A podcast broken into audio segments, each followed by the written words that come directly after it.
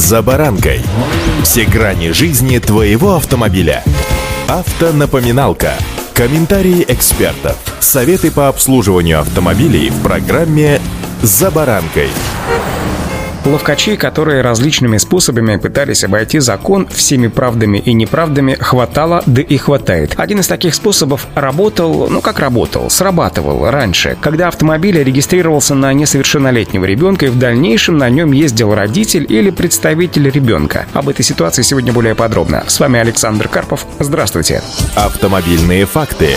Итак, ситуация. Автомобиль летит с превышением скорости на участке загородной трассы или даже в городе. Причем водитель знает, что нарушает, знает, что его контролирует, и все равно летит. И все потому, что знает о тонких местах в законодательстве, точнее некоторых несостыковках в различных кодексах. Согласно сработавшему радару скорости, который фиксирует превышение, выписывается протокол и отправляется владельцу автомобиля. Ведь юридически именно он собирает все письма счастья с дальнейшей их оплатой. Но есть несколько нюансов. За рулем автомобиля человек, который не является его владельцем. Хотя, правда, ради стоит сказать, конечно, он является его владельцем, но документально машиной владеет его несовершеннолетний сын или дочь дочь, которые по действовавшему закону не могли быть осуждены как люди, не достигшие возраста ответственности. И копились такие письма счастья стопками или в камине сжигались. Это сейчас уже значения не имеет, поскольку, как говорится, малина закончилась. Автомобильные факты.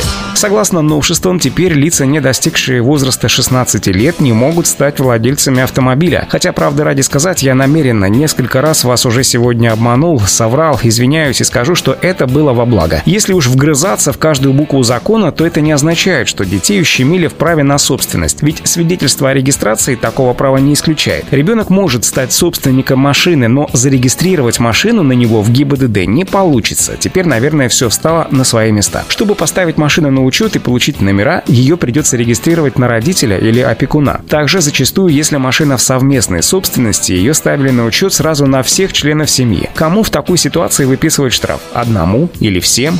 Автомобильные факты.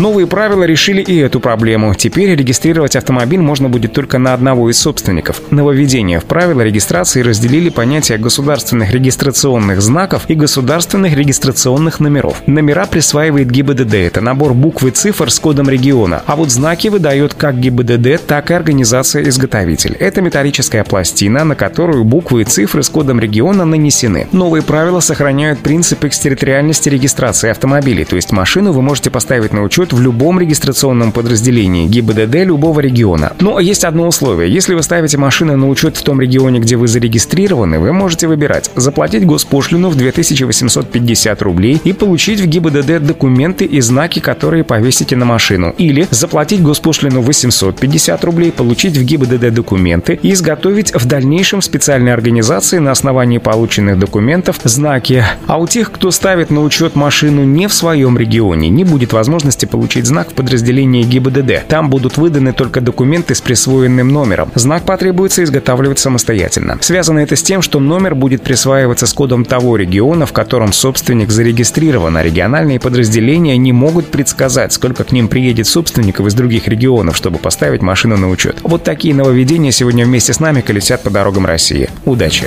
«За баранкой»